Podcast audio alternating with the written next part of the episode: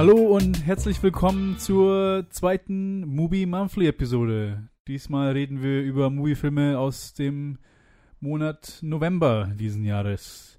Heute habe ich den Johannes dabei Hallöchen. und Ich werde mein Bestes geben, Colin zu ersetzen. oh ja, hoffen wir es mal. ja, er hat schon einen hohen Standard gesetzt. Ja, schon. Ne? Nee. nee. Ah. pff. Heute sind wir auch, glaube ich, ein bisschen strukturierter. Ich bin ein bisschen besser vorbereitet als letztes Mal. Ich bin gestern Mal mit nun Colin war das einfach nur so, ah, okay, starten wir einfach mal. Ah, fuck. äh, welche Filme habe ich nochmal geguckt? was, ist Movie nochmal? genau. Was ist Mubi? Ah ja, genau. Was ist Mubi? Magst du mal kurz sagen, Johannes? Was Ein? Streamingdienst. Ein Streamingdienst, genau. Und zwar, wie wir schon letztes Mal gesagt haben, jetzt mache ich mal die, Kurz, die Kurzversion. Ein Streamingdienst, der immer nur 30 Filme auf dem Dienst hat. Jeden Tag kommt ein neuer und deswegen kommt der älteste wieder raus. Einer muss sterben, damit einer leben kann. Genau. To die is to live. Und das bedeutet halt einfach nur, dass man zu jeder Zeit nur 30 Filme zur Auswahl hat. Was mir ganz gut tut, weil ich, wenn die Auswahl zu groß ist, einfach blockiere und ich nicht was weiß, was ich machen soll. es, es, es hilft auf jeden Fall gegen ellenlange Watchlists. Vor allem, weil man Haupt. ja, genau, genau. Erstens das und zweitens, wenn's, wenn ein paar Filme, wo man weiß, ah fuck, da habe ich nur noch eine Woche Zeit, dann weiß man, dann kann man die Prioritäten setzen, dann Ja. weiß man, welche Filme man sich anschaut. Andererseits macht es mich auch total fertig, weil ich ständig irgendeine, irgendeine Nachricht kriege, dass irgendein Film jetzt weg ist und ich mir denke, damn it! Ja, Den ja wollte das ich ist halt die andere Seite von der Münze. Ja, Nee, also, wie ihr wisst, fangen wir jetzt erstmal an, über die paar Filme zu reden, die wir im Monat gesehen haben im November. Ja.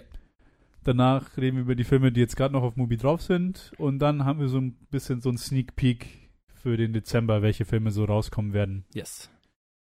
So, und deswegen werde ich jetzt erstmal anfangen mit einem Film, mit einem relativ kurzen Film, den ich gesehen habe. Und zwar hatte ich ja letzten Monat gesagt, dass ich mir ein bisschen was von Schlingensief anschauen wollte. Von Christoph Schlingensief, einem deutschen Regisseur, deutschen Schockregisseur, Regisseur, der dafür bekannt ist, äh, ins Extreme zu gehen mit seinen Thematiken. Und davor habe ich ihn nicht gekannt. Ich habe nur mal meiner besten Freundin mal äh, wir mit ihr drüber geredet und dann hat sie sich mal Movie angeschaut und sie so, oh mein Gott, Schlingensief ist da, krass. Ich so, okay, wer, wer ist das? und dann dachte ich mir so, okay, schau ich mal an. Ich habe leider bis jetzt nur einen geschafft, von ihm anzuschauen. Und zwar waren das 100 Jahre Adolf Hitler. Ein spaßiges Thema. Ein spaßiges Thema, ja. Obwohl er es absurder hätte nicht machen können. Und Oh, zwar okay. Bei 100 Jahre Adolf Hitler geht's gar nicht irgendwie um eine Zusammenfassung von seinem Leben oder über Hitler generell, Mhm. sondern es geht um die letzten, die letzten Stunden im Bunker, als Deutschland den Krieg verliert. Okay, Und zwar die letzten Stunden von Hitler, Mhm. bis er stirbt. ja. Und zwar auf eine völlig surreale Weise. Okay, Also im Film Udo Kier spielt Adolf Hitler. das macht so viel Sinn. Ich meine, er hat äh, dann Jahre später in Iron Sky den Mond-Hitler gespielt. genau. Also, Und dann die anderen, unter den anderen sind halt noch Alfred Edel, Margit Carstensen. Also ich habe da ehrlich gesagt, bis auf Udo Kier habe ich die anderen Schauspieler gar nicht gekannt. Aber die spielen halt dann Göring und Goebbels und die Mhm. Frau von Goebbels, Eva Braun. mhm. Also die ganzen Charaktere. Die ganzen Charaktere. als ob die- als ob die fiktiv-. Gott, als ob die fiktiv wären. ne? Nee, aber der Film ist relativ kurz. Ich glaube, so nur um eine Stunde lang. Ach was. Äh, so eine schwarz-weiß Student-Film-Aesthetic, also Mhm. Low Quality. Mhm. Und vollkommen komisch. Vollkommen komisch. Okay. Also, also vollkommen. Ja, surreal ist das einzige Wort, was mir einfällt. Ich kann es gerade nicht besser beschreiben, weil äh, das Acting von den Leuten, von den Schauspielern, ist so überspitzt Mhm. und so auf eine Weise, wie ich mir Studentenfilme vorstelle, die die es so machen wollen, die so. Äh, es hat so eine Mischung aus äh, Theaterschauspielern, aber schlechten Theaterschauspielern Oh wow. Okay. mit, mit, mit dieser mit dieser Aesthetic und geht halt voll in absurde Richtungen. Mhm. Also du steigst ein und ich weiß nicht, ob es Göring oder Goebbels oder irgendeiner von den anderen, also irgendein männlicher Charakter außer Adolf Hitler. Und der im Prinzip in der Stunde machte nur vollkommen obszöne Sachen. Man hat eine Szene, wo er mit einer Sex hat, dann läuft er durch die Hallen und schreibt Ficken und äh, Also es ist so komisch, es ist so schwer, diesem Film zu folgen. Jetzt, du- jetzt kann ich es mir tatsächlich sehr gut vorstellen. Nee, also wirklich so Völkern, Beschreibung. Völkern und läu- läuft halt hin und Ja. her. Ja. Ähm, so Streitigkeiten zwischen Goebbels Göring, glaube ich, die halt dann so, ah fuck, der, der Adolf, der ist schon völlig verrückt geworden, der kann auch nichts mehr. Adolf, der ist völlig, also Adolf Hitler gespielt, der ist schon völlig am Ende seines Lebens, der hat akzeptiert, dass es vorbei ist. Mhm. Ich weiß nicht, ob er auf Drogen ist oder vollkommen betrunken, aber irgendwas in die Richtung. Ja.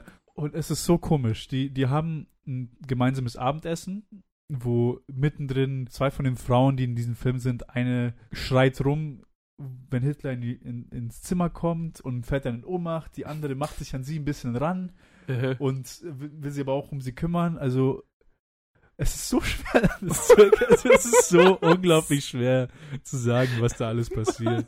Man hat eine Szene, wo sie, ich weiß nicht, ob das akkurat ist, zu welcher Zeit es spielt, also zu welcher Jahreszeit, aber sie haben so einen kleinen Weihnachtsbaum, Mhm. wo sie so einfach quasi dann Weihnachten feiern Mhm. und es ist holy shit. Also ich tue mir so schwer. Ich tue mir so, so schwer. Ich merk's. Es ist so, so eine komische, also es ist ja nur eine Stunde. Ich kann euch nur empfehlen, Ja. euch, euch da reinzuhocken, weil es ist völlig absurd. Ja. Vollkommen absurd. Und ihr merkt schon bei mir, also ich kann es auch gar nicht erst erklären, was Mhm. da alles passiert.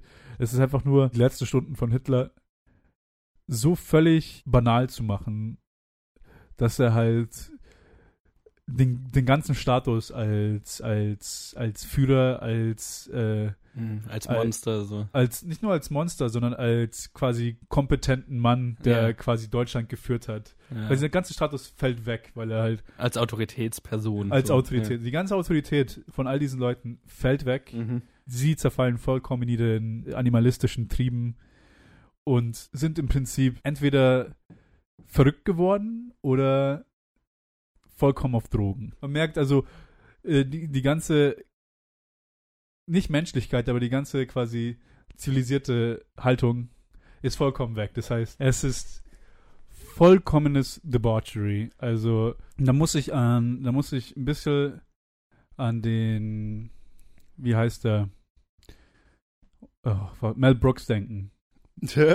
Äh, in dem Sinne, also nicht, dass der Film irgendwas mit dem Stil zu tun hätte, sondern Mel Brooks mit seiner Einstellung über gegenüber Nazi-Deutschland oder den oder den Hitler im Speziellen, dass Ja. er durch durch Komik ihnen quasi die Macht wegnimmt, ihnen die Autorität, äh, die, einfach die die Wahrnehmung als Autoritätsperson oder Ja. als als Glaubhaftigkeit. als und, die Glaubhaftigkeit einfach wegnimmt und einfach zeigt, wie, wie lächerlich diese Leute sind. Ja. Und bei Schlingensief ist es halt überspitzt auf, die sind halt nicht nur, es sind nicht Jokes, es, sind nicht auf, es ist nicht auf lustig gemacht, sondern halt einfach auf, schau dir diese fucking Tiere an. Ja. Also es Mhm. sind überhaupt Mhm. keine Menschen mehr, die da dargestellt werden. Und da, wahrscheinlich liegt es auch daran, dass halt da äh, das Acting, dass man das halt auch nicht wirklich beschreiben kann. Ja, es dass halt es so over the top sein muss. Äh, Genau, ja. es ist halt wirklich over, überspitzt over the top und es ist halt einfach. Teilweise hat man auch echt das Problem, da zu folgen, weil man einfach überhaupt nicht checkt, was passiert. Ja, verstehe. Aber für die Stunde da hat es auch wirklich mein Interesse geweckt. So, oh mein Gott, ich will echt sehen, was der Schlingensief sonst noch so macht. Ja. Also, es war vollkommen, ja, nicht überwältigend, aber es hat mich schon ein bisschen ohne Worte gelassen. Ich wusste nicht, am Ende vom Film, ja, genau. Äh, Ich wusste nicht, was ich wusste nicht, was ich am Ende denken sollte oder sagen sollte oder sonst irgendwas. Und ich so, oh, was Hölle habe okay. ich gerade gesehen? Da freue ich mich mal, das irgendwie zu artikulieren, wenn ich erstmal bei der Episode bin. So.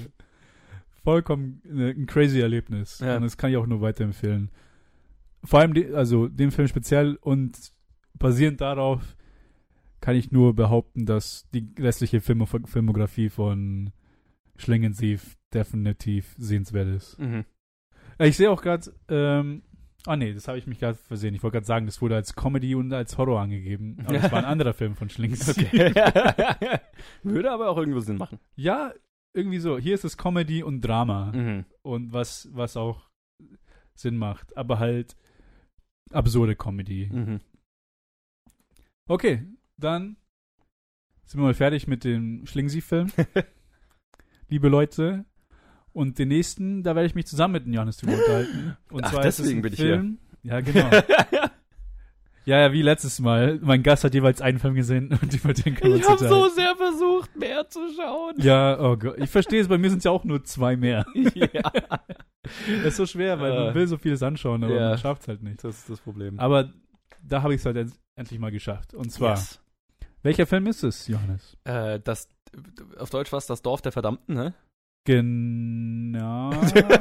ich weiß Gut, dass nicht. ich mir das nochmal. ich bin jetzt auf imdb.com, also weiß ich nicht, was der deutsche Titel ist. Village of the Damned auf Village jeden of Fall. the Damned, genau. Im, Im englischen Original unter der Regie von John Carpenter. Genau. Eines seiner Remakes von seinen Filmen. Also beziehungsweise einer seiner Filme, die ein Remake sind. Ist Ah, okay, ja. Mhm. Wie uh, The Thing und äh, so. Wie The Thing Ja. und ja, genau. Und wie heißt es? Stay Live. Ist Stay Live auch von John Carpenter? Das weiß ich gerade nicht. Uh, da fragst du mich jetzt was. Ich. Hm. Nee, das ist doch. Nee. Nee, doch, ich glaube, könnte sein. Hm. könnte sein, aber ich bin mir gerade nicht mehr sicher. Äh, Aber auf jeden Fall wie The Thing. Wie The Thing halt. Okay. Äh, wie The Thing, ein Remake aus den, wann war der Original? Aus den 50ern? Ja, sowas. Sowas noch ist auch genau dieser Film. Ein Ja. Film aus 1995 Ja, mit dem originalen Film aus den 50ern oder 60ern, der ja gemacht wurde. genau. Ja. Im Film zwei Schauspieler, die zwei quasi Hauptdarsteller, die man nennen kann. Beziehungsweise es gibt drei Schauspieler, wo ich überrascht war, dass die alle drin waren in den John Carpenter-Film in den 90ern. Mhm. Und zwar haben wir einfach einmal Superman, Yes! Christopher Reeve. Voll gut, habe ich überhaupt nicht, äh, wusste ich nicht. Also war Ja, ich ja. total überrascht. Ich war auch total überrascht. Dann wir haben Kirstie Alley, die ich, ja. die zu der Zeit wahrscheinlich groß war. Ich, die ist heutzutage nicht mehr so. Ja, hat, hat nicht den gleichen Namen zumindest wie jetzt Christopher Reeve oder Genau. so. Aber Und dann haben wir noch eine richtig kleine Rolle für Mark Hamill, wie man ihn untergebracht hat. What the fuck? Wie geil war das denn bitte? Ja, genau. äh, als Priester einfach. Mark Hamill, Luke So Skywalker komisch. als Priest, als Ja. Priester, der da rumrennt. Das ist echt komisch, weil ich habe ihn echt ähm, in Filmen zwischen, zwischen der originalen Trilogie und jetzt den neuen, der neuen Trilogie Mhm. Kenne ich ihn nur als äh, Voice Actor. Ich kenne ihn nur als Synchronsprecher, als Joker Ja. und bei anderen kleinen Sachen, wo er dabei war. Aber als Schauspieler habe ich ihn, ich, ich glaube, echt nirgendwo gesehen. Er hat nicht viel gemacht. Er Nee. war ja im, in Kingsman im ersten, Genau im Kingsman. aber halt als auch kleine. Rolle. Aber halt, er war immer, immer wenn er in irgendwas war, zumindest von den Sachen, die ich halt gesehen habe, war es mehr so ein Cameo-Auftritt oder ein, also, ne, war halt cool, dass er, also er war da, weil er Mark Hamill war, so, ne. Genau, genau. Ja. Aber bei dem Film ist es eher nicht der Fall. Hier jetzt Er hat bei, halt eine kleine genau, Rolle ja, ja, in dem Film. Nee, hier, das war das erste Mal, dass ich Mark Hamill außerhalb vom Joker, äh, von, von, von Luke Skywalker gesehen habe in, in einem Film, wo ich gedacht habe, ah ja, das ist eine richtige Rolle, wo, die er nicht nur hat, weil er so Luke Skywalker Genau, war. so, wo er ne? nicht einfach Mark Hamill spielt. Genau, ja, wie jetzt in Kingsman, weil- wo, Ja. es ein witziger Gag war sozusagen. Genau. Schaut mal, Cool, welchen aber- Schauspieler wir haben. Ja, genau, ja. Magst du uns sagen, was ungefähr der Plot ist von diesem Film? Also, Baduf. Ähm, in äh, Village of the Damned geht's um ein Dorf der Verdammten. Ein Dorf und da zieht am Anfang des Films ein merkwürdiger Schatten über das Dorf und dann auf einen Schlag fallen alle Lebewesen, die sich in, in, im, innerhalb der in einem bestimmten Radius in und um dieses Dorf äh, befinden, fallen alle äh, bewusstlos um. Und ähm, das, die, die, keine Ahnung, das ist so National Emergency, bla, äh, das äh, FBI kommt und die Polizei kommt und jeder, der sich innerhalb dieses Umkreises reinbewegt, fällt auch K.O. um und keiner weiß so richtig, was passiert ist und dann plötzlich stehen sie alle wieder auf. Und ähm, das ist alles erst sehr merkwürdig und sehr weird und dann stellt sich raus, alle Frauen, die in diesem Kreis waren, sind schwanger. Jeder Einzelne. Jede einzelne auf einen Schlag und ähm, bekommen dann letztendlich alle zum selben Zeitpunkt äh, äh, ihr Kind und die Kinder, hm, sind alle weird. Weird. Merkwürdig. genau, und äh, ja, sie, sie, also die, die Kinder fangen dann an, ich weiß nicht, wie weit ich gehen soll mit dem, mit dem Spoilern, aber ich glaube, so weit kann man schon noch gehen. Die Ähm, Kinder haben merkwürdige Fähigkeiten. Genau, also die sind auf jeden Fall nicht, äh, die auf jeden Fall geht es ins Supernaturale, was ihre Genau. Fähigkeiten angeht. Die Kinder können Dinge, die kein Mensch können sollte. Und Plus- machen damit böse Dinge teilweise. Teilweise. Teilweise. Wo es aber zum Ende hin versuchen sie es ein bisschen quasi als philosophischen Konflikt darzustellen. Mhm. Aber, aber so im Prinzip am Ende ist so, ach, die machen einfach ein, ganz viel böses Zeug mit ihren Fähigkeiten. Ja, na, es ist so ein bisschen wie, also es wird so ein bisschen behandelt wie auch in anderen Science-Fiction-Filmen, zum Beispiel Roboter, die nicht ganz genau verstehen. Die versuchen, Menschen verstehen zu lernen oder nicht ganz, also, oder auch, auch Mor Moral verstehen zu lernen und so Mhm, weiter. Also die mhm. quasi omnipotent sind oder halt wahnsinnig viel Zerstörungsgewalt haben und so weiter und ähm, Menschen manipulieren können und so weiter. Mhm. Ja, ja. Also den Menschen Haus auch überlegen, aber sie müssen irgendwie lernen, damit umzugehen oder, oder vielleicht empfindet einer von ihnen, ein, hat ein anderes Moralempfinden als die restlichen, die so kein Moral oder Empfinden oder Empathiefähigkeit oder sowas haben und daraus ist so, ja, das ist so der grundphilosophische Ansatz dieses Films. Genau. Wie viele Science-Fiction-Filme davor und danach auch. Ja, genau, genau. Wie fandest du ihn denn? Ich war, ich war sehr gut unterhalten mit dem Allgemein, Film. ja. Ähm, so viel Warst kann du? ich, glaube ich, sagen. Ähm, ich hatte ziemlich viel Spaß. Und das, das, keine Ahnung, ich, ich stehe auf so, also ich weiß nicht, hat, hast du schon mal von der Serie Fringe gehört zum Beispiel? Ja. Ja. Als die rauskam, ich habe die geliebt. Genau, das war so die erste Serie, die ich richtig aktiv, wo ich quasi alle Staffeln geschaut habe und so Ah, weiter. die habe ich ja nicht zu Ende, also ich habe nicht alles gesehen, aber das, Ja. was ich gesehen habe, fand ich super. Genau, das war das erste Mal, dass ich wirklich so pünktlich zum, zur neuen Episode vorm Fernseher saß und mir, und mir die neue Episode angeschaut habe. Das war das erste Mal, wo ich so richtig ein Fan von einer Serie war. Und, und so, dieses Gefühl hat dieser Film so ein bisschen auch in mir ausgelöst. Vor allem der Anfang, ne, wo irgendwo so was Unerklärliches passiert und es ist so, keiner weiß so richtig, was passiert ist und dann sind alle Frauen auf einmal schwanger und es ist total weird und, und Science-Fiction-y und keiner weiß so richtig, was es ist und die Kinder sind alle merkwürdig und so. Das fand ich alles ziemlich cool. Ähm, und ja, das läuft dann halt auf, äh, auf, ein, auf ein Finale raus. Also ich sag mal, die Story ist jetzt nicht die originellste. Ähm, würde ich, glaube ich, so grundlegend mal sagen. Das ist so einer, einer meiner Kritikpunkte an dem Film. Ist jetzt nichts, was ich jetzt schlimm fand, aber, aber wie, was ich ja gerade gesagt habe, ich, ich habe das Gefühl, ich habe diese Story mit Aliens schon mal gesehen, mit Robotern schon mal gesehen, mit, ne? Ja, Ähm, genau, genau. also alles, was nicht menschlich ist, aber versucht, aber keine Ahnung, mit, mit menschlichen, mit Menschen konfrontiert wird und lernt, vielleicht menschlich zu sein oder so, oder, oder, äh, ja, das ist so der Konflikt. Was ist Menschlichkeit oder was, was hat es für einen Wert überhaupt so, ne? Und das ist ja in, in, im Prinzip eine interessante philosophische Frage. Ich fand jetzt nicht, dass der Film irgendwie eine andere Antwort oder intelligentere Antwort oder intelligentere Auflösung gefunden hat als andere Filme. Es ist mehr so ein, also ich, ich fand das Finale cool. es hat, Ja, ich fand es ja, hat gut ja. für den Film funktioniert. Ähm, das war jetzt nicht das, das, das, das, das war mir die Action-Variante oder die mehr die, ich weiß gar nicht, wie ich sagen soll, um es zu spoilern. Es war nicht so das High-Concept äh, Thinking Man Science-Fiction-Film, sondern es war dann am Ende mehr, mehr actiony, aber das muss ich auch sagen, die, es gibt eine ganze lange Sequenz, wo die Kinder einfach so viel zerstören und, und, und einfach die, die gesamte Polizei und die Armee und alles so fertig machen. Ich hatte so viel Spaß mit der Sequenz, einfach auf dem Level von, du hast einen Haufen Kinder, die einfach einen Haufen Kack kaputt machen. Ja. Ähm, das, das war cool. Ähm, aber mir hat so die erste Hälfte noch so ein bisschen besser gefallen mit dem, mit dem Mystery-Aspekt. Oh ja, da muss ich komplett zustimmen. Also ich war, als die Kinder kan- dann kamen und als ich dann quasi, als die Richtung des Filmes dann mir bewusst wurde, Ja. war mein, war mein Enjoyment ein bisschen unten. Aber quasi der Anfang vom Film mit dem, alle werden bewusstlos, alle sind schwanger, Ja. keiner weiß, was passiert. Allein relativ am Anfang vom Film, wo dann quasi alle umfallen und dann Christopher Reeve war zufällig unterwegs und der war Außerhalb nicht in der diesem Radius. Stadtgrenze, genau. Genau, Ja. der war nicht in dem Radius. Und dann kommt, will er jetzt quasi zurückfahren und dann merkt er so, Polizisten, keine Ahnung, die haben das abgesperrt, was passiert hier gerade? Ich finde ich find's lustig, äh, eine Szene, es ist halt wirklich nicht nur Menschen, sondern auch die Kühe liegen einfach quasi Ja. bewusstlos auf dem Gras, einfach jedes Lebewesen, was da ist. Und dann kommt er halt an und da ist Kirstie Alley da, die so eine Art Badass. Sully spielt. Ja, genau, Badass FBI. So, ich habe ich hab halt irgendwie an Akte äh, sofort an, äh, wie heißt X-Files. X-Files, Ja, genau. Ich genau, hab sofort ja. an X-Files gedacht. Ich so, ja, Mhm. quasi, das haben sie versucht, glaube glaub ich, rüberzubringen. Ah, ne, Scully, nicht Sully. Scully. Ja, ich muss sagen, ich war nie, also ich habe, als ich jünger war, habe ich das nie wirklich angeschaut. Ich auch nicht, ja. Und jetzt, wo ich älter bin, ich habe ein bisschen Lust, da zurückzugehen, aber Ja. auf jeden Fall kenne ich mich da nicht so viel aus. Aber Ja, quasi nicht. diese, diese Dynamik hat es irgendwie mir gezeigt, so diese, FBI-Agent, die Frau, die halt dann sagt, okay, ich bin hier der Experte und ich bin Mhm. hier da, um das hier zu regeln und Ja. bla bla bla.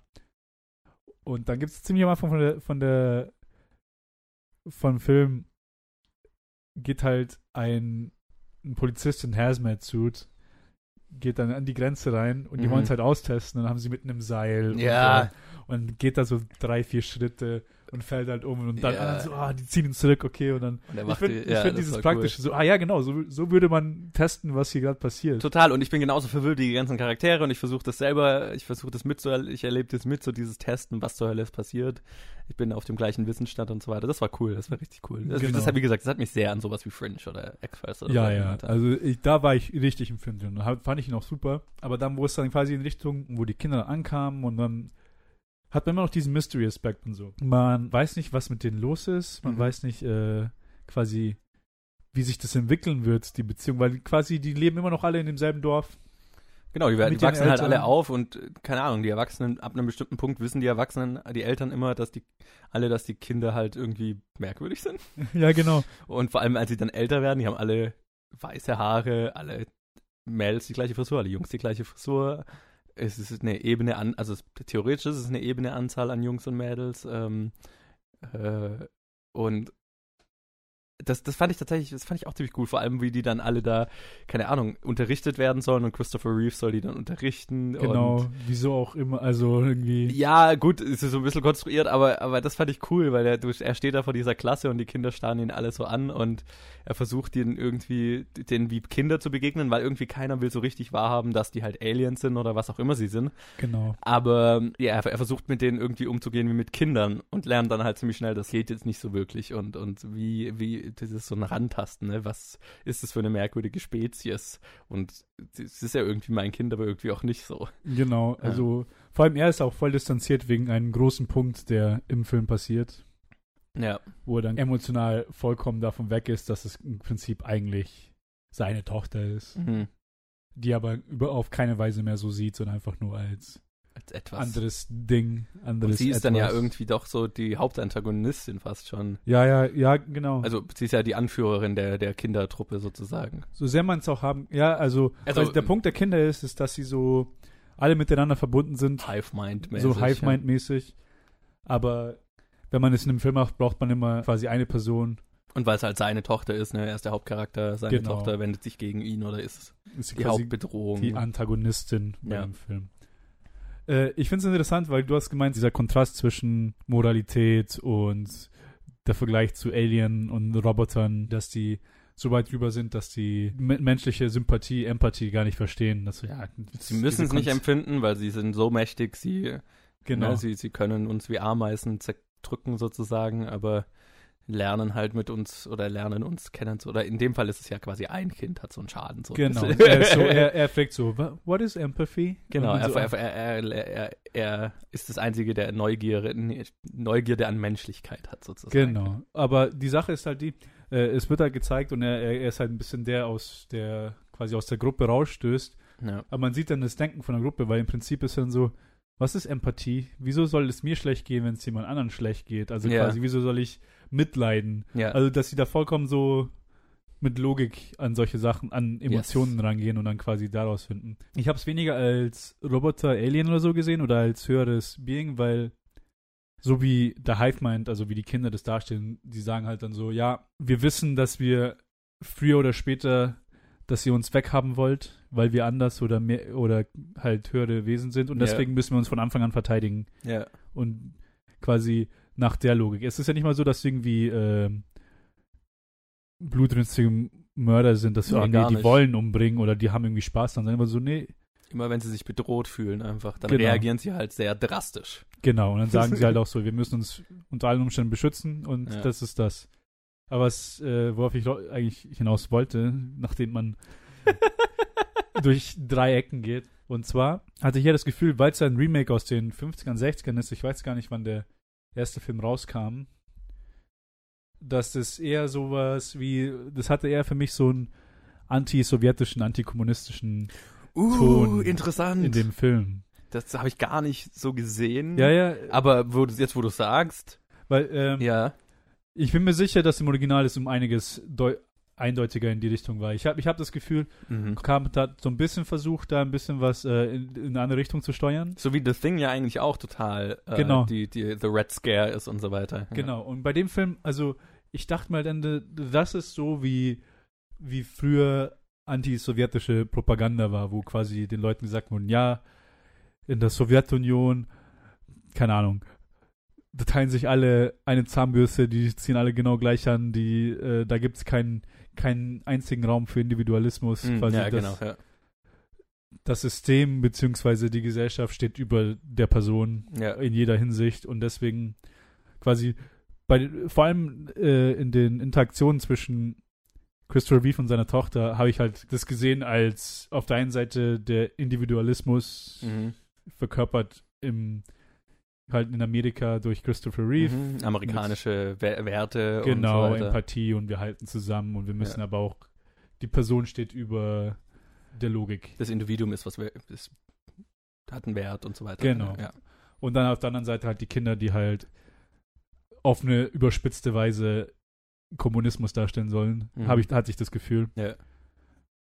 Die absolute Gleichschaltung sozusagen. Gleichhaltung, hast du recht, wo, wo, wo halt Leute wirklich gedacht haben, oder das propagiert wurde, dass halt, da gibt es keine Kunst, da gibt es keine Empathie. Mhm. In diesem Teil der Welt ist ein, das sind alles nur Zahnräder in der Maschine Mhm. für das Land und halt nichts anderes. Und genau halt in, weil es mir bewusst war, dass es ein Remake ist, habe ich halt, ist quasi mein Gedanke ist sofort in die Richtung gegangen. Ja. Und nicht in sowas wie erhöhtes Wesen und Ja. dann deswegen hat es Schwierigkeiten zu, zu Empathie. Aber ich habe das Gefühl, Carpenter wollte in die Richtung gehen, Ja. 95 und nicht ein Red Scare ja. Remake machen. Ja, ja, ja. Aber es, für mich hat es immer noch viel aus, also viel von der Zeit noch da, Mhm. viel von diesem, von der Red Scare Propaganda, die halt da drin war. Macht total Sinn, ja. Ja, ja. Vor allem, weil auch, ich glaube, es hätte auch einiges besserer Film werden können, weil hier, jetzt mache ich auch mal Trivia, wie der Colonist macht. Und zwar hat John Carpenter äh, vor ein paar Jahren in dem Interview gesagt, dass dieser Film einfach ein Contractual Assignment war. Das heißt, er musste ihn machen, Mhm, Okay. dass er, weil er da unterzeichnet hatte und er eigentlich nicht wirklich kein, keine, keine Passion hatte für dieses Projekt. Ja, okay. Was ich merkwürdig finde, mit dem Cast, der drin ist, wo eigentlich schon eigentlich ziemlich gute Schauspieler drin waren, wo man sagt, ah, wenn man halt keine Lust wirklich hat, aber das kommt dann wahrscheinlich vom Studio oder so. aber ja, er hatte, er also- hatte eigentlich nicht wirklich Bock, diesen Film zu machen. Ja. Aber musste, sollte ihn halt machen.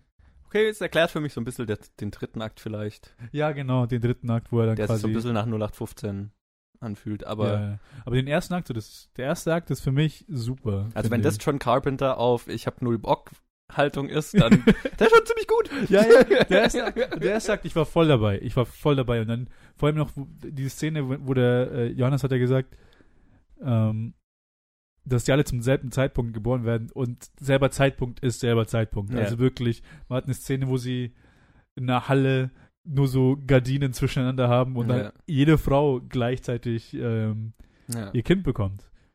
Und dann halt alle mit dabei sind. Christopher Reeve ist ja zufällig auch ein Arzt und Genau, der hilft dann auch mit und vollkommen, also allein diese Szene ist dann so, oh mein- was? Alle so zur selben Zeit? Was passiert Die, hier dieser? Mystery-Aspekt ist, was den. Dieser Mystery-Aspekt, vor allem, den bauen sie halt Teil auf. Ist, ja. Also, so- also wäre es in dieser Atmosphäre geblieben halt, Ja. von, vom ersten Drittel, der Film wäre super gewesen, glaube Yes. ich. Aber dann wäre es halt dann weniger ein Remake gewesen und mehr, dann hätte er wahrscheinlich mehr abweichen müssen Ja, verstehe. als vom, vom Source Material. Na, Ähm, aber im Endeffekt kann ich dann verstehen, ist halt, ist halt schade, weil man sieht das Potenzial Ja. bei dem Film. Man sieht es halt wirklich. Und man findet es halt dann schon irgendwie, ah, hätte er schon ein bisschen was mehr machen können ja, ja, Film. also ich, ich habe mir so hinterher gedacht, ja, okay, das war, dadurch, dass der letzte Akt jetzt der schwächste Teil des Films ist, endet es halt so ein bisschen und du denkst dir so, ja, das war, das war unterhaltsam, okay. ja, genau, ja, genau. Am Ende schwacht halt so ein bisschen ab. Aber, aber wirklich, dieser erste Teil war ich wirklich hooked und ähm, allein dafür hat sich's gelohnt und ähm, ich, ich bin ein John Carpenter-Fan, der noch nicht so krass viele John Carpenter-Filme gesehen hat und deswegen war ich richtig froh, dass ich jetzt quasi Mubi mich ja quasi dazu gezwungen hat, den zu sehen, weil er ja nach 30 Tagen weg ist und ich jetzt den auch noch nirgendwo anders sonst so äh, gesehen habe Ja, ja. im Angebot. Deswegen ähm, war es cool, auch einfach mal so einen obskureren John Carpenter zu sehen, ne? So ein, der jetzt nicht auf der Top 5 Liste bei den Leuten ist, sondern von dem man zwar schon mal gehört hat, aber, aber der jetzt nicht der prominenteste Carpenter-Film überhaupt ist. Und wie gesagt, wenn das Carpenter auf, auf ich habe keine, keinen Bock oder ich, ich, keine Ahnung, ich mache hier Mach nur meinen das, Job. weil ich muss, ja. Genau, I'm just doing my job here. Äh, dann, dann, dann bin ich schon, also das schon, das kann ich schon sehen lassen. Ja, ja, vor allem, weil ähm, ich glaube, ich habe Village of the Damned habe ich ziemlich zeitnah, nachdem ich mir den ersten Halloween angeschaut habe. Ah, okay. Angeschaut. Und dann Mhm. quasi das, den Kontrast. Ja, Und da sieht man halt, beim ersten Halloween ist zwar noch die Produktion ist einfach noch nicht da. Das Budget hat er halt einfach genau, nicht, ist halt so was er bei Village of the Damned hatte. schmal, schmalstes Budget überhaupt. Genau, aber man sieht, dass er da auf jeden Fall viel mehr Leidenschaft hatte bei dem Film. Mhm. Das quasi je, bei jedem Aspekt halt einfach Mhm. dabei war und dann hat er auch ich weiß, ich kann mich jetzt gar nicht mehr erinnern, müsste ich mal nach, kurz nachschauen, ob er auch die Musik gemacht hat für Village of the Damned. Village of the Uh, Damned. das wäre interessant. Ich kann mich jetzt nicht mehr wirklich an den Score erinnern, ich, deswegen. ich auch nicht, was eigentlich ein Zeichen sein sollte, dass er nicht gemacht hat. Ja, Aber warte, wo sieht man das denn bei IMDb? äh, Full Cast and Crew. Music by John Carpenter und Dave Davis. Cool. Also hat er doch gemacht. Hat er was beigesteuert auf jeden Weil Fall. ich hab's, ich hab, also ich habe die Musik nicht mehr im Kopf, aber ich hatte, ich hatte aber das Gefühl, dass er quasi, dass er sie gemacht hat. ja, ich meine, das Feeling war so Carpenter-y. Ja, genau. Das kommt ja auch irgendwo von der Mus Musik dann, also Genau. macht schon Sinn. Auch Vor allem halt am Anfang hat man es gemerkt, Ja. finde ich. Ja, ja, der Anfang allgemein. Ja, ja. Der Anfang ist so gut. Es ist so, ah, die hätten so so, so, ja. viel machen können. Ja, Meine Güte. ja es ist, es ist. Aber mein, ich, nicht, ich meine, wenn man sich überlegt, wie schwer es ist, überhaupt Filme zu machen, Oh. dann, Sowieso, das denke ich mir immer. ja, dass man froh sein kann, dass die überhaupt, dass die überhaupt rauskommen. also, wie gesagt. Ist Okay, ein ähm, unterhaltsamer Film. Ja. Wir haben ja am Anfang erwähnt mit Mark Hamill. Wie fandest du ihn in dem Film? Ich meine, Es war, es war eine kleine Rolle. ich, ich liebe Mark Hamill, Ja. vor allem als Person. Und er ist, er ist ein guter Schauspieler. Er ist kein großartiger Schauspieler. Und ähm, Luke Skywalker war schon und ist definitiv, also gerade The Last Jedi ist die per beste Performance, die ich von Mark Hamill jemals gesehen habe, Definitiv. mit, mit hohem Abstand. Und hier fand ich ihn so ein bisschen okay. Ja, ich, Also er, ist, er tendiert dazu, immer so ein bisschen zu overacten. ja, ja. Ähm, und aber, aber irgendwie in den Film hat es jetzt auch irgendwo reingepasst, deswegen, ich fand es jetzt nicht schlimm. Ich habe mich total gefreut, dass er da war und vor allem als Priester, Mark Hamill als Priester. Absurder, also ist ja super, einfach lustig. Es und ist ich, lustig, ich, ich fand ihn total geil. Ähm, der, ich glaube, es gibt sogar eine Szene, wo er mit einer Schrotflinte ist. Oder Ja. so. das ist so gut. so gut. So gut. Also ich, ich hatte sehr viel Spaß mit ihm. Ja. Ja, definitiv. Also, also wie du gesagt hast, halt, John Carpenter bei äh, Ich muss machen, ist trotzdem immer noch ein kompetent gut gemachter Film. Ja, ein kompetent gut gemachter Mystery. Mystery. Mystery, Sci-Fi, Sci- Ja. Sci-Fi. Es ist nicht wirklich ein Horrorfilm. Nee, gar nicht eigentlich. Also sterben ein paar Leute auf, auf, auf unschöne Art, aber Ja, ja. es ist mehr so Science Fiction. Uh, jetzt, ich habe vorhin gesagt, es hat mich so viel an Roboter und Aliens und so weiter erinnert. An Star Trek hat es mich Ich- so ich von, wollt- dem, von der grundphilosophischen Frage und so. Das ist so ein, klingt nach einer vollen Star Trek-Episode. Ja, Eigentlich. ja, eigentlich, ich, ich wollte auch eigentlich über das, also, äh, Star Trek mit einbinden, als ich dann angefangen habe, über das Philosophische zu reden. Aber ich halt realisiert, beim Star Trek hattest du halt immer noch, im, bei Star, also da hätte ich dann, wollte ich ja über die Crew reden, aber die sind ja nicht so, sind zwar quasi eine Gesellschaft an die ganze Erde, Ja, aber der Individualismus war ja halt immer noch da, ja, ja. quasi. Vor allem, also bei jeder Iteration von Star Trek. Ja, ja, auf jeden Fall. Nee, aber so diese, ne, dass man auf eine Alien-Rasse trifft, die keine Empathie empfinden Ja, kann das ist halt, und das ist dann, halt The Borg. genau, zum Beispiel, Das ist halt im ähm, Prinzip, im ne. Prinzip ist es halt diese, ja. Also das sind zum Beispiel, es sind Fragen, die in Star Trek viel aufgeworfen werden, so, die Ja, genau. hier in dem Film behandeln. Daran hat es mich am meisten erinnert, tatsächlich. Stimmt, Ja. stimmt, ja. Ja, also Sci-Fi ist immer halt so eine Sache. Äh, oft, äh, viele, viele Filme haben halt äh, ähnliche Plots, ähnliche Fragen, die man sich stellt, aber es ist ja, das ist ja der Sinn des Genres. Ja. Also, äh, dass beim Sci-Fi einfach, dass man irgendeine philosophische Frage aufgreift und Man dann. kann die großen Fragen stellen, ohne dass es so pandery wirkt. Also, das ohne, Genau. also wa- einfach, weil es in dem abstrakten Kontext stattfindet. Deswegen, ich bin auch so ein großer Horrorfilm-Fan, weil in Horrorfilmen kannst du so diepe ähm, Themen und, und, und gesellschaftliche Themen und ähm, psychische Themen und so weiter behandeln, ja, ja. aber halt auf einem auf einem erhöhten Level, sage ich jetzt mal, weil es äh, abstrakt Es ist halt abstrahiert ist. Genau, es ist genug abstrahiert, dass man es einfach gar nicht realisiert, Ja, äh, dass quasi diese Themen aufgegriffen werden. ja, das geht, das, das macht es noch interessanter und so weiter. Mhm. Also Ja, ist das Gute an Genrefilmen. Also sowohl Sci-Fi als auch Horror. Halt Horror ist, allein dieses Jahr ist ein gutes Beispiel, ist Hereditary, wo sie Ja. halt wirklich, wo es wirklich mehr Familiendrama im Horror-Setting ist. Genau. Oder, oder A Quiet Place, wo es darum geht, wie, also um die, den Horror eine Familie großzuziehen. Genau. Also, ja, nee, also man sieht ja ähm, oft, um nur ein bisschen auszuschweifen, und dann kann man es auch ein bisschen äh, hier an, an Horrorfilmen generell kann man sehen. Äh, oft werden sie halt abgestempelt als das ist halt ein Horrorfilm, das ist ein Genrefilm, ja, das ist ein Jumpscare, das ist nichts anderes. Ja. Aber wenn halt Leute wirklich ihre Arbeit reinstecken und dann, dann halt wirklich Themen behandelt werden von äh, Hereditary, äh, die Beziehung zwischen äh, Mutter, Sohn, Mutter, Tochter, ein Trauma in der Familie, Trauma was, in was der Trauma in der Familie. Familie macht. äh, bei Quiet Place die Schuld, die ein Kind mit sich trägt, wenn, wenn sie verantwortlich ist für Schaden an Geschwistern Ja, oder sonst ja. was. Oder, Also- oder die Angst, ein Kind, also die, die eigenen Kinder nicht beschützen zu können und so Genau. weiter in, in einer gefährlichen Welt sozusagen. Das sind wirklich, wirklich Themen, die halt dann durch Ja. den ganzen Film gehen und halt mit denen, mit denen gearbeitet wird und dann am Ende für das, für, den, für das größte Publikum ist halt immer nur so, oh, fuck, Scary Monster. Ja, genau. ja, ja. Nein, Ja, es darum ist- geht's es ist- nicht. Es ist verpackt in einem, in einem Unterhaltungssetting Ja, und, genau. und das macht's, das, deswegen macht das macht Genrefilm für mich so großartig. Deswegen Ja. bin ich so ein großer Genrefilm-Fan. Oder jetzt eben Haunting of Hill House, wo es um Familientrauma und, und Trauer und so weiter geht und ähm, das in, in, im scary Setting, im Horror-Setting verpackt. Mhm. Also ja, bin Ja. Fan. ich bin ein Fan. Verstehe ich vollkommen.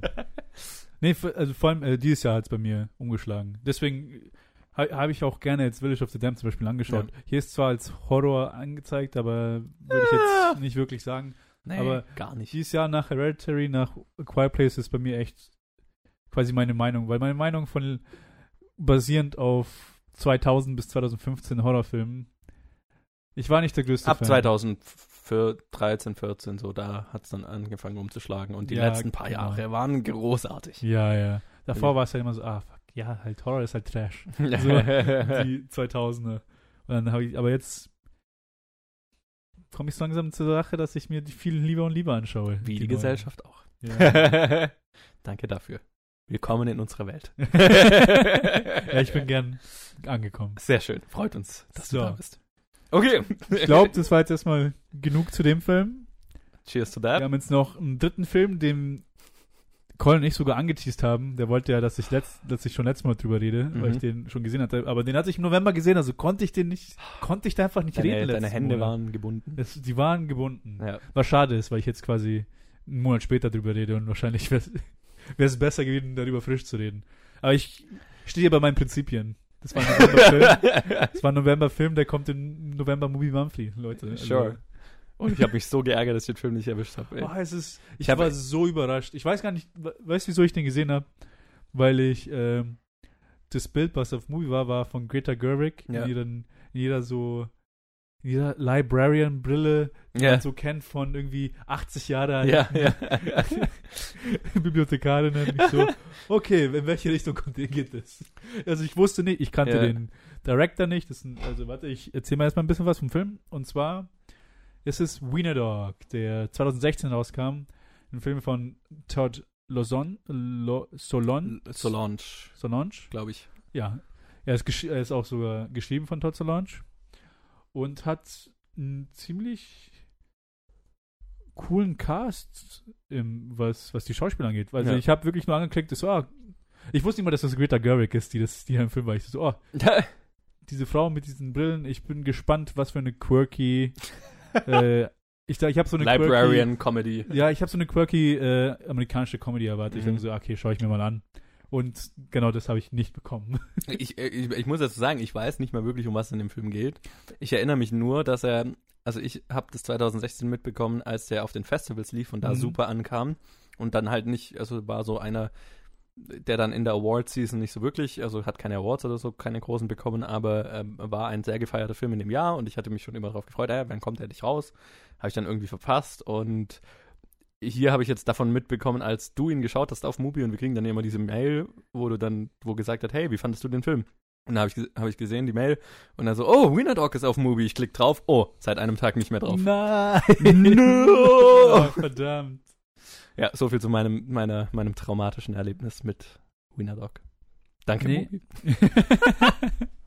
nee, aber wie gesagt, halt, die Schauspieler, die, drin sind, die da drin sind, halt, du hast Greta Gerwig, du hast Judy Delpy, das ist die, die Frau neben äh, Ethan Hawke in der Before Trilogy. Ah, okay. Before Sunrise, Mhm. Sunset, Und Midnight. Glaub. mit, ja, ich weiß jetzt nicht mehr die Reihenfolge, aber ich weiß auch gerade nicht. Die habe ich leider noch nicht gesehen. ich habe es auch noch nicht gesehen. Weil ich bin eigentlich ein Linklater-Fan. Ich mag seine Filme sehr Yes. gerne. Aber die drei habe ich halt noch nicht gesehen. Ja. Auf jeden Fall siehst du dabei. Karen Culkin ist dabei, Hm. den man kennt als beste Person bei Scott Pilgrim. Und wo Yes. ich bis dahin, also ich, ich, ich habe mich irgendwie fast geschämt. Ich habe gar nicht realisiert, dass er der Cousin von Macaulay Culkin ist. Selbst mit den Nachnamen. Ich Das wusste ich bis heute nicht. Ja, yeah. What? Und dann erst, wenn man wirklich das weiß, und dann schaut man, denkt man dann, wie er ausschaut, ich so, um, die sind sich so komplett ähnlich. So, ich müsste jetzt wahrscheinlich so ein Side-by-Side sehen, aber Ja. ja, ich kann ich es mir vorstellen, auf jeden Fall. Ja. Nee, nee, also wenn du dir mal ein Side by Side anschaust, dann siehst du das. Also krass. Und dann haben wir natürlich noch Danny DeVito ja, cool. und die, wie heißt sie nochmal? Ich kenne sie nur als äh, Requiem for a Dream, die, die alte Frau. Ellen Burstyn Oh, war auch noch drin. Cool. Und es ist, okay, erstmal eine kleine Plot-Zusammenfassung. Und zwar geht es bei diesem Film um einen Wiener Dog macht Sinn. und seine Reise durch verschiedene Familien oder Ah, durch verschiedene okay. Freunde. Okay, soweit hatte ich, glaube ich, zumindest mal eine Zusammenfassung genau. gehört. Ja. Also es ist quasi als vier Abschnitte, vier Episoden könnte man sie nennen. mhm. Und ist halt, kommt er halt zu einem Zeitpunkt zu den, zu den, zu den Menschen in ihr Leben, wo halt immer eine gewisse Traurigkeit, eine ge- gewisse, wie nennt man das? Melancholie Mhm. in ihrem Leben ist. Also, was mich überrascht hat, ist, obwohl dieser Film lustig ist, aber halt auf Dark Humor, auf eine, auf einen schwarzen Humor auf diese Weise, ist, dass das so, dass dieser Film so menschlich ist, wie, wie ich seit langem keine mehr gesehen habe. Also menschlich ist in dem Sinne, dass er so relatable ist mit den Charakteren, die da drin sind, wenn es einem schlecht geht, dass man halt einfach nur, oh mein, so mitfühlt da. Also ich war da wirklich so Mhm. drin in diesem Film, obwohl ziemlich abrupt, nicht abrupt, aber ziemlich schnell von, von einer Gruppe in, zur nächsten geht. Das heißt, und die halt auch miteinander keine Verbindung haben. Okay. Also nur die kleinste. Und da Aber erfährt man, wie dieser Hund von Gruppe zu Gruppe kommt? Oder? äh, erzähle ich gleich. Ich okay, okay, okay, okay. Okay, ich gehe mal Abschnitt von Abschnitt durch, weil über den ganzen Film kann man schlecht sagen, weil es ja wirklich vier Storylines sind, die halt hintereinander sind. Und zwar im ersten Abschnitt geht es darum, dass ein kleiner Junge, gespielt von Keaton Nigel Cook, Cook äh, weiß nicht, acht, neunjähriger, also ein kleiner Junge, dass er gerade äh, Krebs äh, survived hat, also dass er gerade Krebsüberlebender ist und jetzt im Prinzip eigentlich nur daheim ist und erstmal damit leben muss nach einer Krebstherapie, dass man jetzt wieder quasi zurück ins Leben kommt nach Monaten von die impliziert sind, die sieht man nicht, aber nach Monaten von Krebsbehandlung und kurz vorm, also quasi mit dem Tod kämpfend. okay. Und im, der Weg, wie Wiener Dog da reinkommt, ist, ne, dass es eine impulsive Entscheidung von seinem Vater ist, ihm Hund zu schenken. Süß. Genau.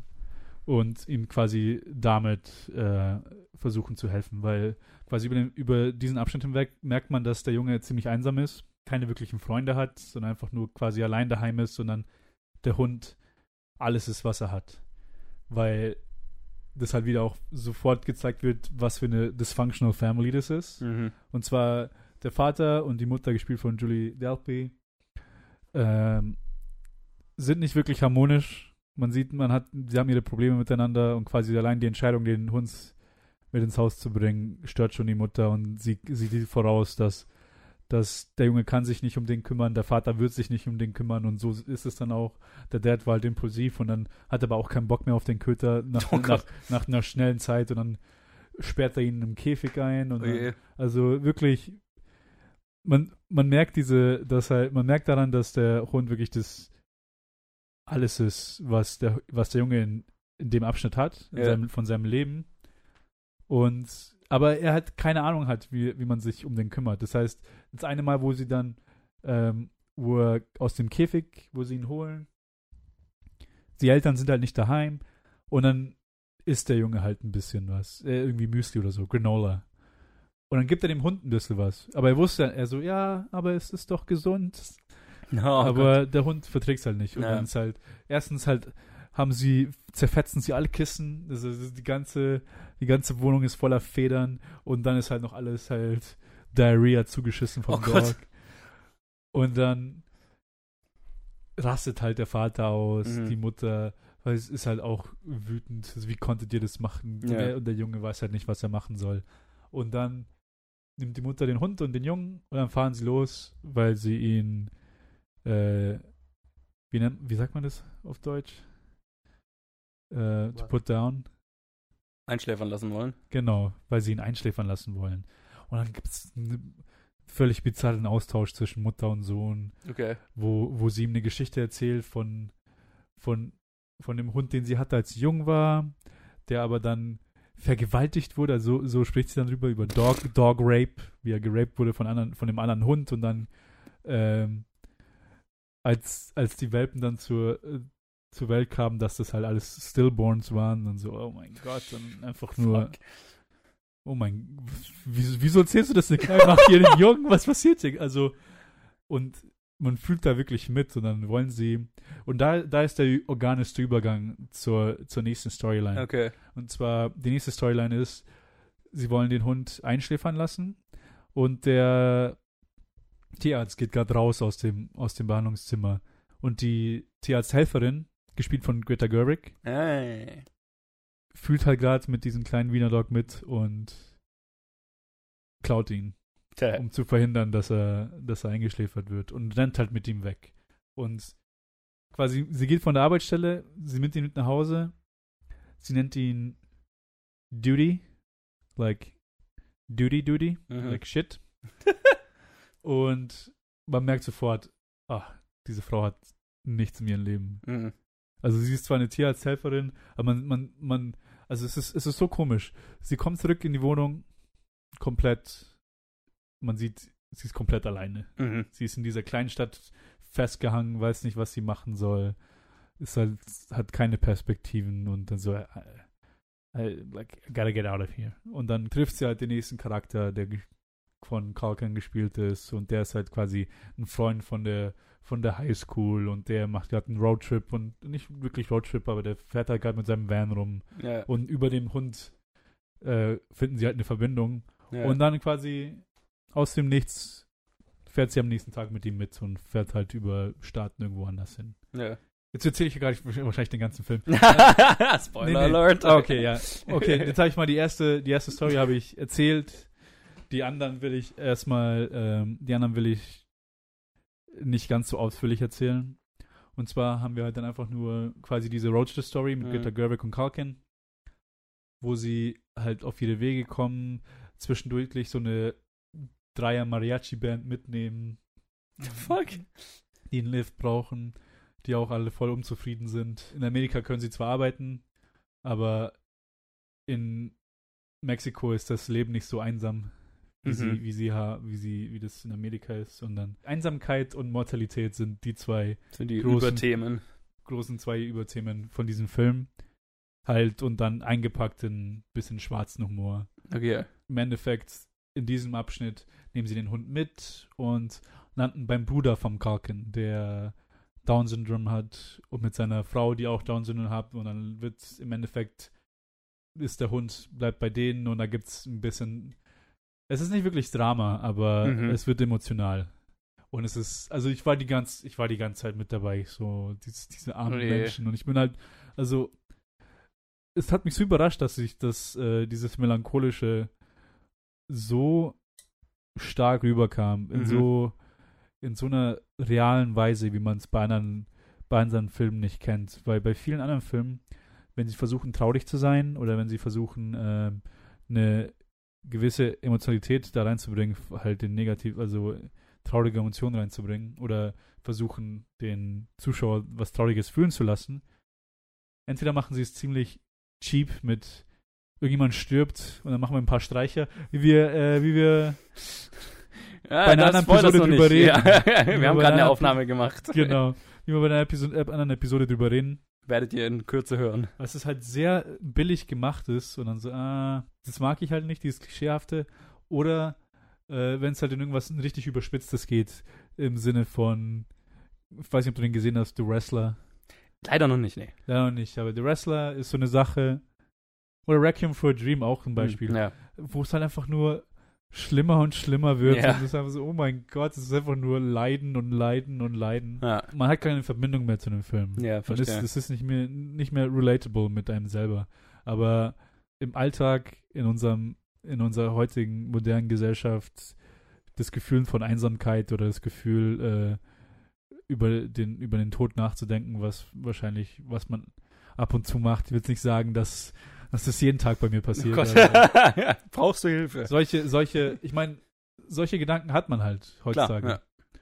Oder wie wird es jetzt weitergehen? Ist man festgesteckt im Leben, also steckt man Ja, fest im. Leben oder was, was will man jetzt machen? Und ist halt, äh, was ist, was ist die Beziehung zur Familie? Ist die, funktioniert so gut? Also es ist so auf den Punkt gebracht, dass du halt wirklich, man kann mit jedem mitfühlen halt, bei jeder Situation. Es ist so noch down to earth, dass du halt immer mit dabei bist. Und das halt noch dieses Aufgepepper mit dem schwarzen Humor, der da drin ist, der aber nicht so offensichtlich ist, es sind keine Jokes oder so, aber halt so ein bisschen mit drin ist, fand ich einfach eine, einfach ein Erlebnis, diesen Film. Also, du kannst dir echt, du kannst dich echt ärgern, dass du den nicht gesehen Damn hast. it!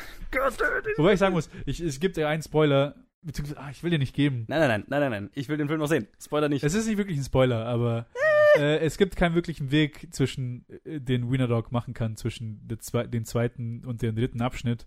Und dann machen sie so ein bisschen was wacky, bisschen was Okay. ähm, Slapstick-mäßig. Nicht Slapstick, aber Okay. sie wirst du dann schon sehen. Ich fand ich fand's ganz lustig. Es, es lockert den Ton ein bisschen auf. Es, Ja. ist, es ist ganz cool.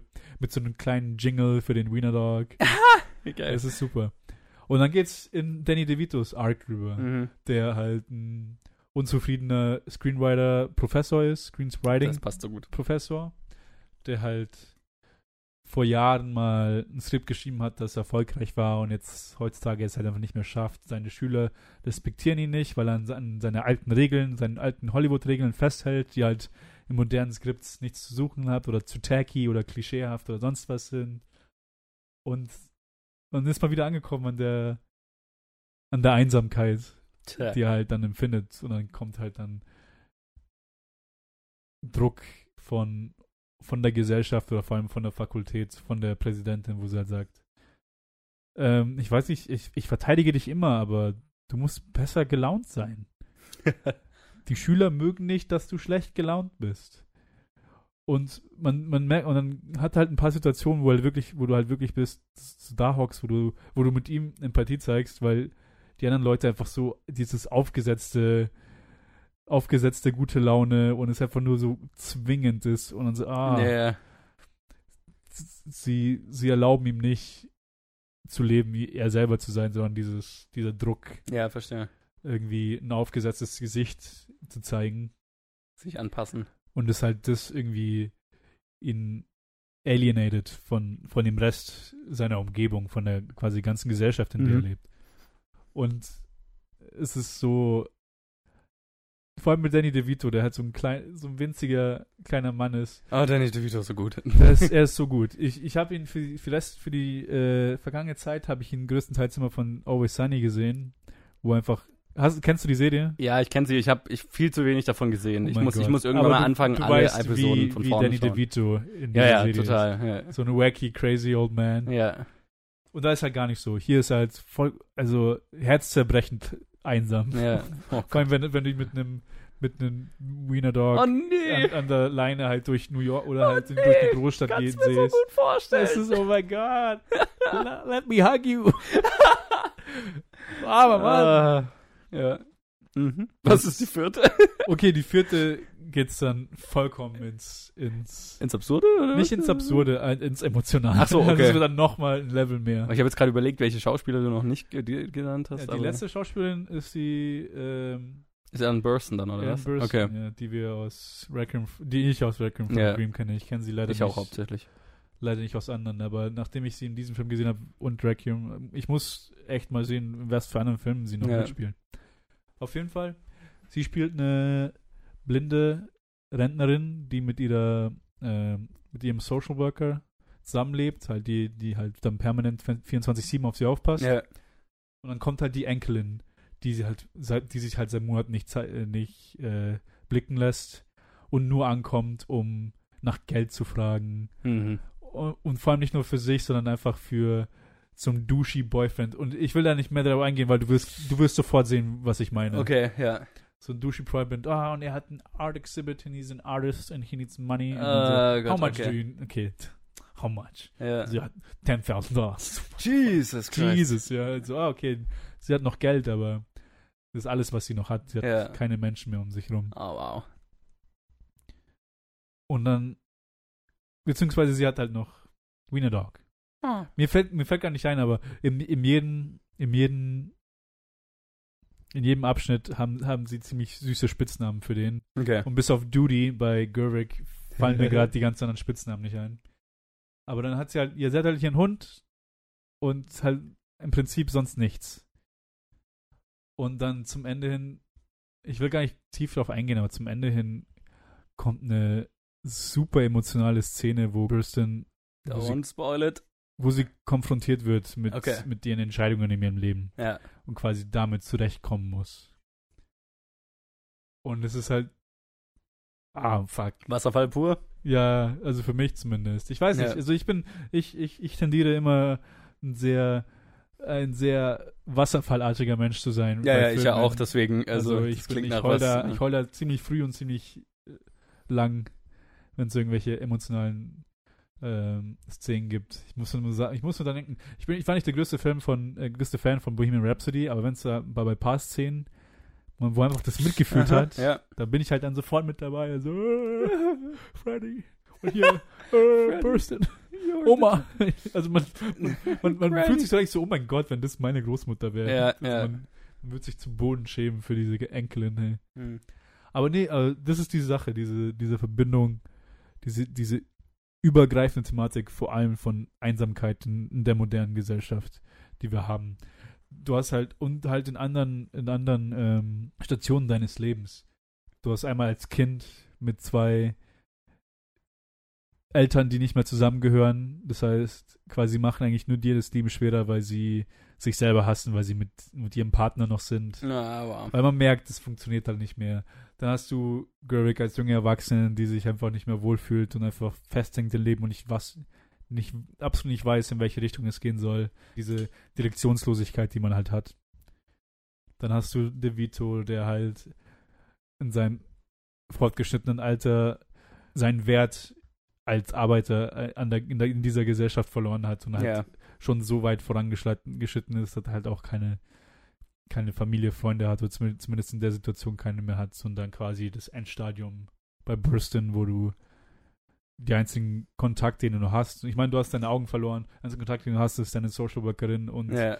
den, den Hund, den du noch besitzt, sondern halt diese, diese harten Situationen, die halt wirklich, die man jetzt nicht unbedingt selber erlebt, aber auf jeden Fall mal von solchen Sachen gehört hat. Also es ist nie so dargestellt, als ob es irgendwas äh, vollkommen, also man kann jeden Shit nachvollziehen, den sie machen, auch wenn Ja. er so ein bisschen over the top ist, kann man jeden Fall immer nachvollziehen, wieso Charaktere handeln, wie sie handeln. Und vor allem für mich, ich habe da dann so, so mitgefühlt, dass das einfach ein Erlebnis war und vor allem dann mit mit der Erwartung, mit der ich in diesen Film reingekommen bin, mit einer quirky Comedy, war ich halt wirklich umgehauen. Also wirklich. Und diesen Film ist halt, das ist einer von den Filmen, die ich seit langer Zeit die ich unbedingt, also die ich einfach nur weiterempfehlen muss. Also den muss man sich mal anschauen, wenn man, wenn es irgendwie eine andere Möglichkeit gibt, den zu sehen, ob das jetzt irgendwie auf Amazon oder, Hm. oder sonst wie ist, irgendwie den, zu, den anzuschauen, kann ich das nur 100% empfehlen. Damit, ich muss es endlich tun. Wie ich vorhin schon bei Schlingensief gesagt habe, ich muss mir die ganzen anderen Filme von Todd Solange, Solange. Solange anschauen. Was hat denn der noch gemacht? Ja, warte, ich schau mal kurz nach. Ich habe das Gefühl, es war irgendwie ein Regiedebüt oder. Nee. Nee, nee, das war Regiedebüt, schauen wir mal. Director. Der hat in den 80ern schon ein paar Shorts gemacht. Aha. Er hat Welcome to the Dollhouse, Happiness in 98. Happiness kommt mir Ja. bekannt vor, als ob ich das mal gehört hätte. Aber die ganzen anderen kenne ich nicht. Happiness, der, oh, sieht so aus, das ist mit, mit Philip Seymour Hoffman und Right, ich erinnere mich zumindest an das Plakat. Jane Addams, John Lovitz. Okay, äh, ja, ja, das Plakat kommt mir bekannt vor, aber ich habe die restlichen Filme habe ich alle nicht gesehen. Storytelling, Palindromes, Life During Wartime, Dark Horse, also ich kenne die alle nicht, aber ich will die unbedingt alle sehen, Na, weil es, weil es mich so das ist so interessant. Oh, bei Life During, ich sehe gerade bei Life During Wartime ist die die Alison Jenny dabei oh, cool. die ich super finde. Nee, also auf jeden Fall. Bei diesen, bei diesen Regisseur würde ich mir unbedingt auch seine anderen Filme anschauen. Und genau auch Wiener Dog ist auch einfach nur zu empfehlen. Aber da, wie gesagt, ähm, ich bin sehr akzeptabel, was äh, Themes in Filmen angeht. Deswegen, selbst wenn ich mit einer mit einer Comedy-Einstellung reingehe, aber dann sowas Ja. rausbekomme, mag ich trotzdem diese Filme. Aber ich verstehe, dass so, so ein Film, dass man sich den nicht immer anschauen kann. Mhm. Ist kein Happy Time Movie. das ist er nicht, aber definitiv sehenswert. ja, klingt, klingt super. Mann, ärgere ich mich. Ja. Muss ich gleich mal irgendwann recherchieren, wo, wo man den noch so sehen kann. Okay, Gut. jetzt nachdem ich mich hier ausdiskutiert habe über diese Filme, oh mein Gott.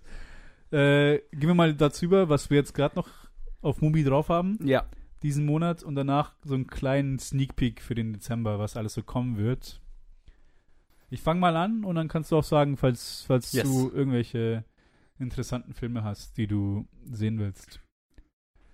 Bei mir einmal Die Tote Nation oder The Dead Nation. Das ist eine rumänische Dokumentation, äh, eine rumänische Doku, die ich glaube über die 40er spielt und den, den Rise vom Nationalismus und Antisemitismus zur Zweiten Weltkriegszeit. Mhm. Das, und der ist sogar hier hat ein Movie-Tag Exclusive, also weiß ich nicht, ob das heißt, ob der hier zuerst ist oder wie auch immer, Klingt zumindest danach. aber ist auf jeden Fall interessant. Ich muss sagen, von den restlichen Filmen, die halt alle noch im November da sind, bis auf noch einen Monte Hellman-Film, das ist noch ein George, äh, George, Nicholson, George Nicholson. noch ein Jack Nicholson Western, wie ich auch schon letzten Monat drüber geredet habe, noch einen, den, sie, den er gemacht hat. Ich halt, wusste gar nicht, dass er wirklich in Western mitgespielt hat, als er jung war.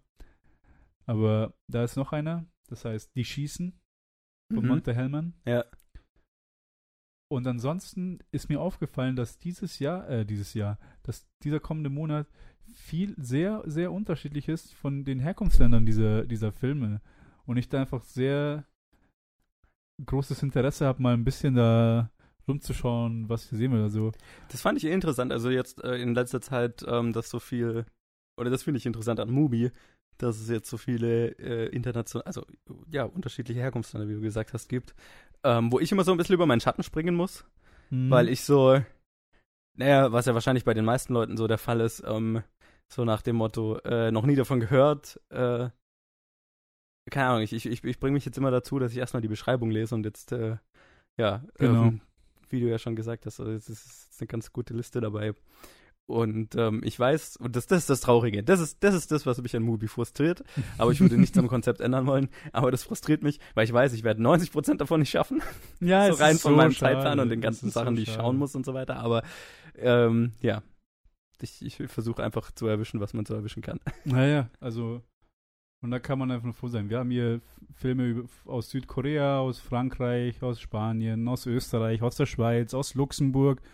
Den, den ich halt sehe, der ist jetzt seit kurzem auf Movie angekommen.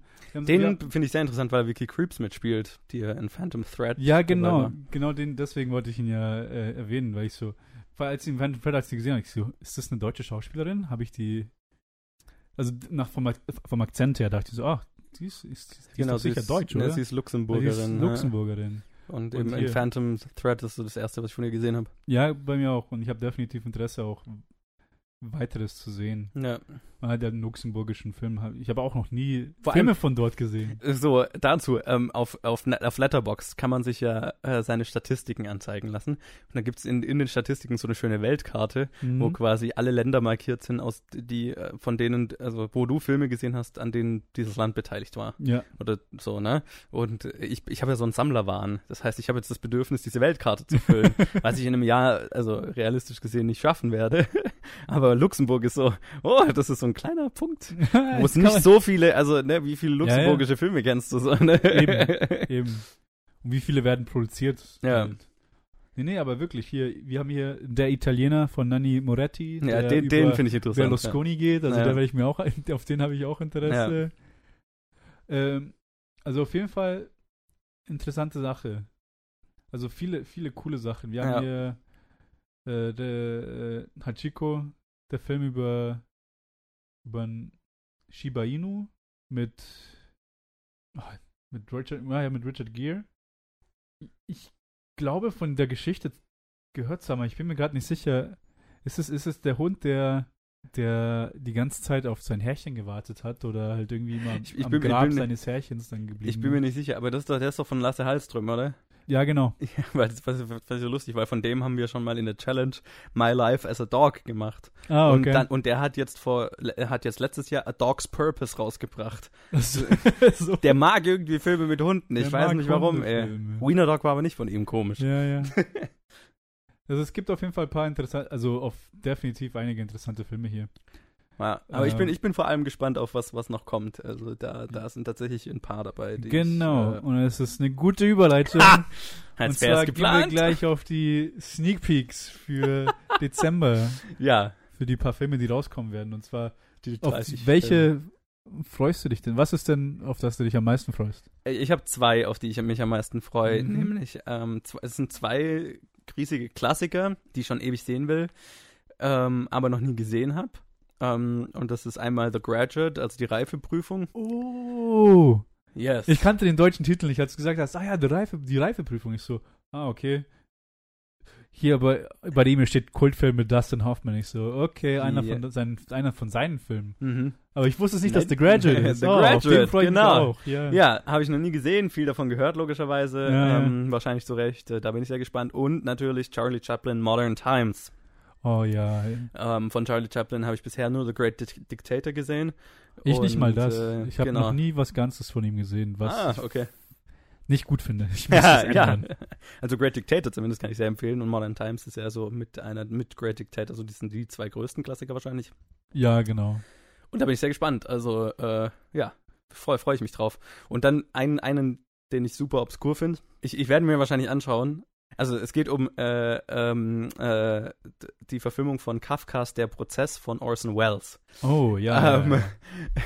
Was ich interessant finde, weil wir im Abitur, also in meinem Abi-Jahrgang, mussten wir Der Prozess lesen von Ah, Kafka. so, und ich habe okay. dieses Buch gehasst, wie ich noch nie ein Buch Ernsthaft? gehasst habe. So sehr Ich gehasst. habe noch nichts von Kafka gelesen, also weiß kann Ja. ich nicht beurteilen. Ah, ich fand's furchtbar. Ähm, weil so Und jetzt schaust du den auch Und- und vor allem, weil-. Genau, und, und ich kann mir so richtig vorstellen, was man da für einen Film draus machen kann. Und es bietet sich total an für einen, obs- für, für, einen- für einen weirden Arthouse, ähm, ähm, abstrakten Film sozusagen, weil so ist auch Mhm. das Buch. Ähm, deswegen, keine Ahnung, äh, da- dadurch, dass ich dieses Buch so sehr gehasst habe, habe ich so ein bisschen, wenn ich diesen Namen nur lese, der Prozess, ähm, kriege ich Pickel, aber, aber andererseits, damals war ich ein Schüler, ne, und wir, Colin und ich haben ja schon oft darüber geredet, wie, wie beschissen der Geschmack als Schüler ist. ja, ja. Ähm, den werde ich mir anschauen, allein aus Neugierde, was äh, Orson Welles da mit draus macht, ne? Aber das, ja, ja, ich, ich, ich bin gespannt. Sag mal so viel. Ah, okay. Ja, cool. Ja, ich habe auch ein paar andere. Ähm, Tinker Tailor Soldier Spy. Den habe ich tatsächlich sogar gesehen im Den Kino damals. Ja, den habe ich leider verpasst, aber ich habe so Gutes von dem gehört. Mit Mhm. Gary Oldman, Colin Firth, Tom Hardy, Cumberbatch. Also, Ist schon so lange her, dass ich kaum Erinnerungen dran habe, nee, also gesagt. das aber, einzige, die Erinnerung, die ich hatte, ist, ich habe gehört, dass er ein guter Film ist. Ich Ja. habe gehört, dass und ich habe mich erinnert, dass Gary Oldman drin ist. Und ich so, Ja. okay. Ja. Ich, ich erinnere mich dran, dass, ich dass, ich, dass er mir gefallen hat und dass er sehr langsam erzählt hat, also sehr Ah, okay. ruhig. Und also genau, weil ich bin so rein und habe mir so einen James Bond Film erwartet. Ach das so, war es okay. mit Sicherheit nicht. Aber ich glaube, ich fand ihn trotzdem gut damals, Okay, obwohl ich okay. ein Teenager war. Und dann die zwei anderen, die mich noch interessieren. Zum einen eine deutsche Jugend So Mhm. eine Doku über die RAF. Das, äh, die finde ich, das da bin ich auch gespannt drauf. Ich ja. mir anschauen will, weil da ein gewisses Interesse habe ich da schon, um zu sehen, wie das halt so war. bin ein großer Zeit. Fan von der Bader-Meinhof-Komplex von dem Ja, Film. genau. Und, ähm, ja. Das Interesse besteht. Ich will da mehr lernen. Und ich Ja. hoffe, dass, die, dass es eine gute Doku ist, die jetzt nicht zu viel auf Propaganda von irgendeiner Seite macht, ob es jetzt von links oder von rechts ist. Ich hoffe einfach nur, dass es eine objektive, gute Doku ist. Was man eigentlich nur bei jeder Doku hoffen kann, wenn es um ein bestimmtes Thema geht. Sowieso, ja. Und dann das letzte, und von dem noch nie was gehört, aber ich lese euch das mal vor. Furio, Merry Christmas, Mr. Lawrence. Und als Beschreibung ist es ein Antikriegsfilm von David Bowie. ja. Also- Fasziniert. Wer würde sich das nicht anschauen wollen? Schon irgendwie, Habe ich ne? das Gefühl. Es hört sich voll interessant an. Und der kommt auch zu Heiligabend in, bei Movie. Ah, wie passend. Wie David passend. Bowie zu Heiligabend. Das ist Genau, am 24.12. Ein Haufen interessante Sachen, die auf Mubi sind, die zu Mubi bekommen, die wir auf Mubi gesehen haben. Äh, ja, also ein Haufen ist bei einem Film, den ich gesehen habe. ein bisschen Ja, okay, ich hab- aber ja. Ich gehe jetzt schon zurück, weil ich, wie ich ja schon erzählt habe, ich hatte ja schon für einen Monat hatte ich im August hatte ich Ja, mir genau. geholt und da hatte ich da, da habe ich mich richtig reingestützt. Ich habe so jeden Tag, okay, das läuft aus, das muss ich mir anschauen. ja, Habe ich mir Voll end viel angeschaut und end viele interessante Sachen. ja. Und eigentlich hat es mich geärgert, dass wir so spät Mubi angefangen haben als, als. Rubrik, dass ich ein paar Filme verpasst habe, die September, Oktober waren. Ja. Nein, verdammt. Ich meine, von Luke und dir müsste, sollte ja, ist es ja eh noch ein Informat über äh, Ja, genau. Überfällig. Vollkommen überfällig. Darüber wollen wir das schon seit Ewigkeit machen, aber halt Ja. finde mal Zeit, über sechs Filme zu reden. ja, Prost. nee, schaffen wir, schaffen wir schon. Aber Ja. es kommt gut, weil jetzt habe ich das Gefühl, dass weniger Regisseur-Rubriken Rubriken auf Mubi sind. Mhm, weniger ähm, Themen. Genau. Und dann so. können wir uns einen Regisseur rauspicken und über Herzog reden und uns nicht schlecht fühlen, dass wir jetzt einen anderen Klar. Ja. quasi das äh, Spotlight nehmen, der jetzt im Dezember kommt. Im Dezember schaut es ziemlich ausgeglichen aus, was, was Thematiken angeht. ja, bin Ja, auf jeden Fall gespannt und äh, ich habe jetzt so viele gesagt, die ich sehen will und ich, ich gebe mir Mühe. Ich Ja, verspreche, ich ich, ich gebe mir Mühe. ich hoffe, äh, das Gute ist, dass man halt dann wahrscheinlich zur Weihnachtszeit halt, zu den Ferienzeit, wenn genau, ich habe dann so den, den halben Dezember äh, eh Urlaub quasi, deswegen Genau. dann, dann hat man Zeit dafür mehr. glaube ich, Fall. packen wir das. Ja. Dann wird, dann wird die nächste Episode. Ich meine, jetzt haben wir über drei Filme geredet und haben schon so, Oh mein Gott, schon so ist ja fast gut, dass wir nicht mehr gesehen Oh mein Gott, ja, also. Nee, aber ich, das kann man dann, ich finde es bei drei Filmen, finde ich es gut, ein bisschen ausführlicher zu reden, aber wenn wir dann viele Filme haben, über die wir ein bisschen was sagen wollen, dann hat es eigentlich noch einen viel größeren Einblick über, das, über den Katalog von Ja. Movie und dann ist halt zu jedem ein bisschen was. Und dann Ja, ja, steigen wir jetzt auch nicht zu sehr darauf ein, dass ich jetzt irgendeinen Rums zum Ende spoiler. ja. Also, das kann man immer anpassen, finde Nee, ich. definitiv. Ja. Ja. Wir haben ja keine Längenvorgabe. Also, Ja, ja. Am Ende machen wir einfach fünf Stunden, Ja. eine fünf Stunden Also Episode irgendjemand wird sich schon anhören. über, über den Monat. Und dann machen wir am Ende was. der Episode eine, eine Verlosung. Und Ja. wer es bis zum Ende durchhört.